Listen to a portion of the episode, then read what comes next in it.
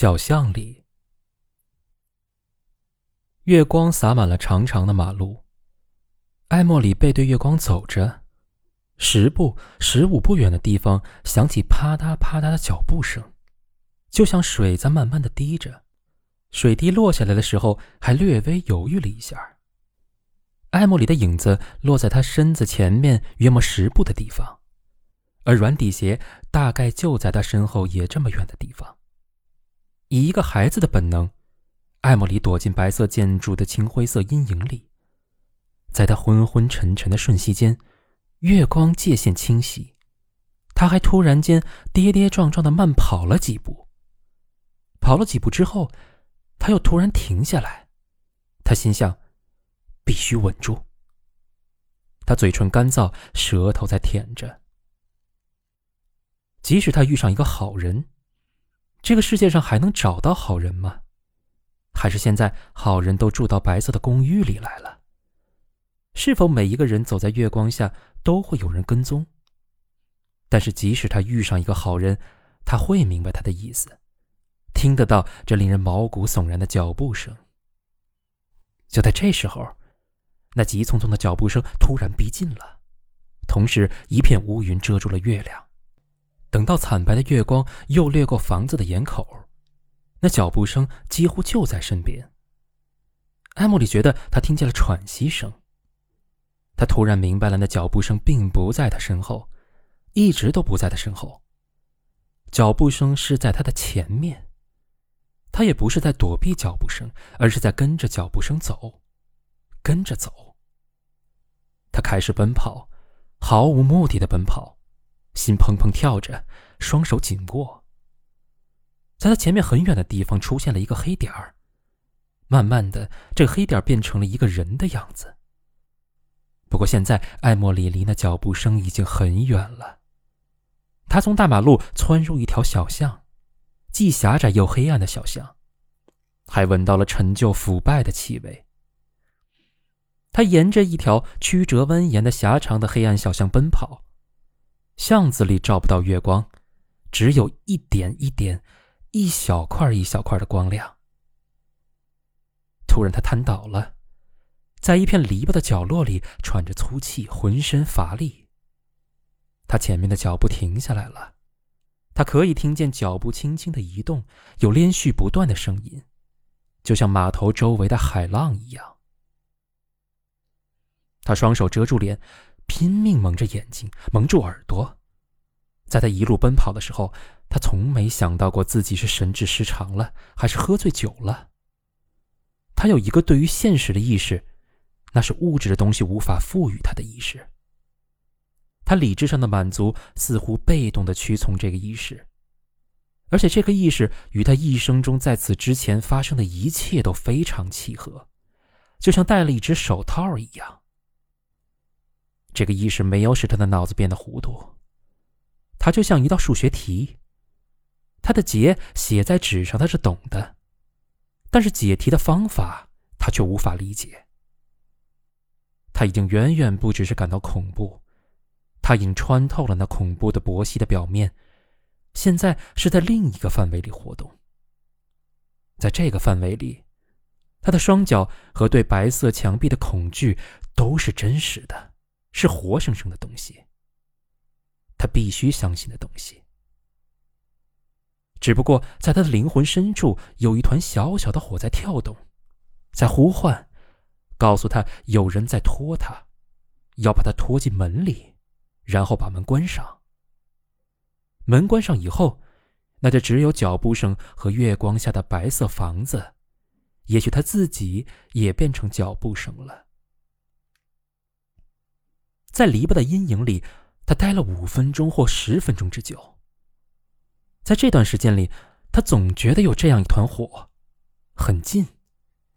所以他事后还能说得出来，记得他大声的呼喊：“我要一个愚蠢的人，啊，叫一个愚蠢的人来。”这话是朝着对面黑乎乎的篱笆说的，因为脚步声就是从那阴影里传来的。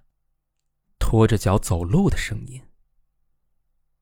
他觉得愚蠢和善良经过先前的结合之后，不知为什么已经混合在一起了。他这样的呼喊，已经完全不是受意志支配的行为，意志已经迫使他离开了马路上那个人影儿。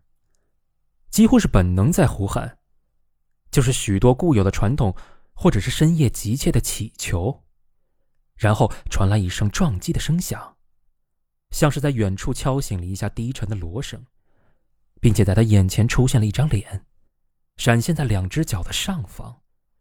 那是一张苍白的脸，变形的脸，显示出无限的邪恶，脸不停的扭动，就像风中的火焰。但是锣声敲响之后，嗡嗡作响的那一瞬间，他知道，这张脸。就是迪克·亨伯德的脸。过了几分钟，他突然站起来，隐约觉得什么声音也听不到了。灰暗的小巷里，他是独自一人。天很冷，他开始稳步朝小巷另一头照见马路的灯光奔跑。窗口。早晨醒来，天已大亮。酒店床边的电话机发狂似的响，他记起来了，是他留言要他们十一点钟叫醒他的。斯洛恩还在呼呼大睡，鼾声雷动，他的衣服就堆在床边他们穿上衣服，默默的吃着早餐，用完早餐外出散步，呼吸新鲜空气。艾莫里慢慢的整理思路，努力思索昨夜发生的事情。从冲塞他的记忆的混乱意象中分离出几条事情真相的脉络。倘若早晨天气阴冷灰暗，他或许会在瞬息之间就把握住过去发生的事情。然而那一天又是一个五月的纽约有时会出现的天气。第五大道的空气是柔和淡紫红的颜色。斯洛恩记得有多少？是很多还是很少？艾莫里不想知道。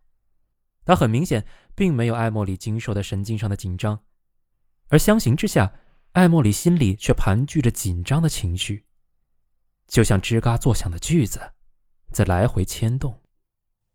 然后百老汇蓦地闯入他们的眼帘，雨声嘈杂，一张张涂满脂粉的脸招摇过市。艾莫里突然感到一阵恶心。行个好，我们回去吧，我们离开。离开这个地方。斯伦惊讶的望着他：“你是什么意思？”这条街，这条街很可怕。快一点，我们回到第五大道去吧。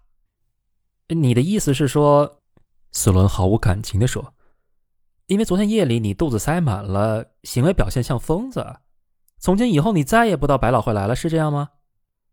而与此同时，艾伯里也在将斯伦加以归类。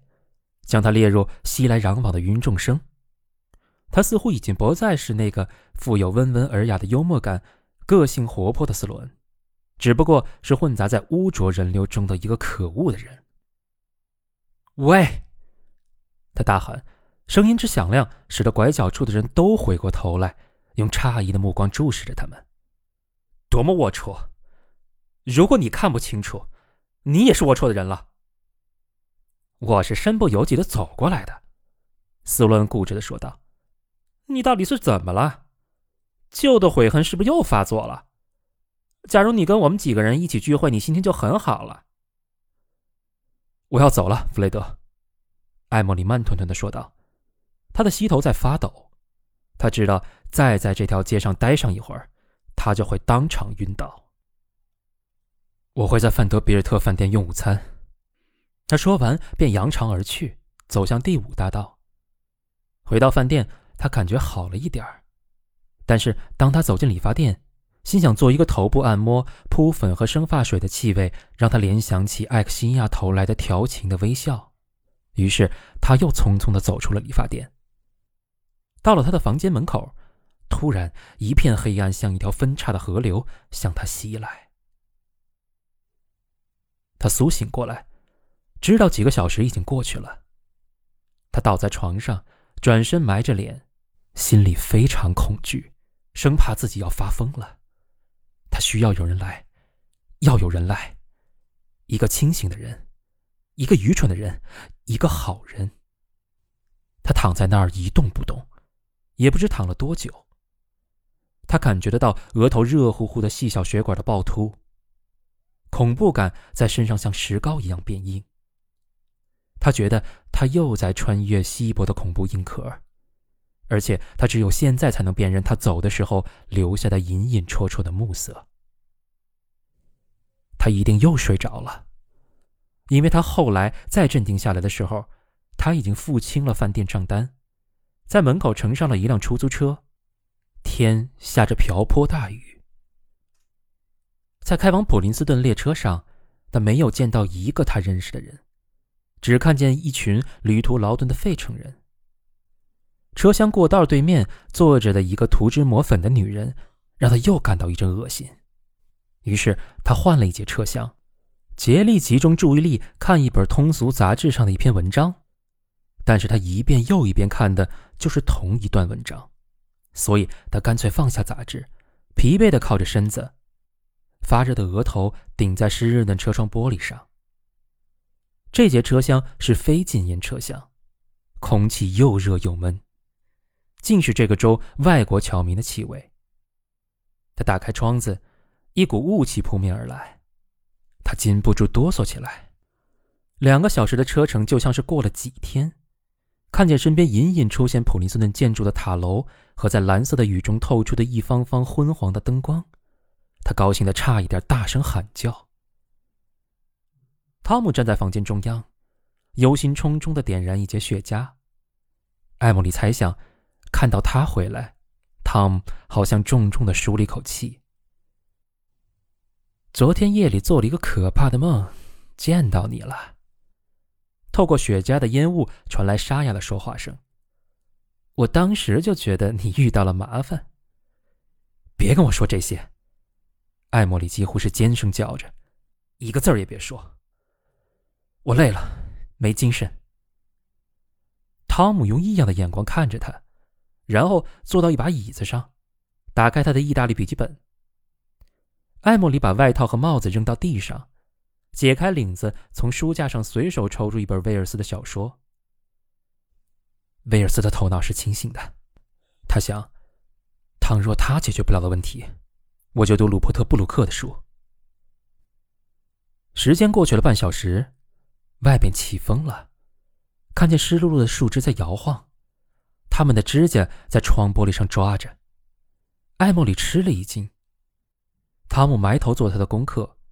房间里偶尔听见擦亮火柴的声音和他们坐在椅子上变换姿势时皮革发出的声音。这样的声音打破了室内的寂静，接着就像之字形的闪电一样，变化发生了。艾莫里在椅子上直挺挺地坐起来，冻僵了。汤姆盯着他看，嘴巴往下弯着，两眼直瞪着。“上帝救救我们！”艾莫莉大声说。啊！上帝呀！汤姆高声说：“你看后面。”艾莫莉像闪电那么快的转过身去，除了黑乎乎的玻璃窗，他什么也没有看见。现在没有了。在哑然无声的恐怖中过了一会儿，然后听到汤姆这样说：“当时有东西在看着你。”艾莫里浑身发抖，重新坐回到椅子上。我必须告诉你，他说：“我遇上了一件可怕的事儿。我想我，我见到魔鬼了，或者是见到了像魔鬼一样的东西。你刚才看到什么样的脸？别说了。”他马上又加了一句：“别跟我说了。”然后他跟汤姆讲了事情的经过。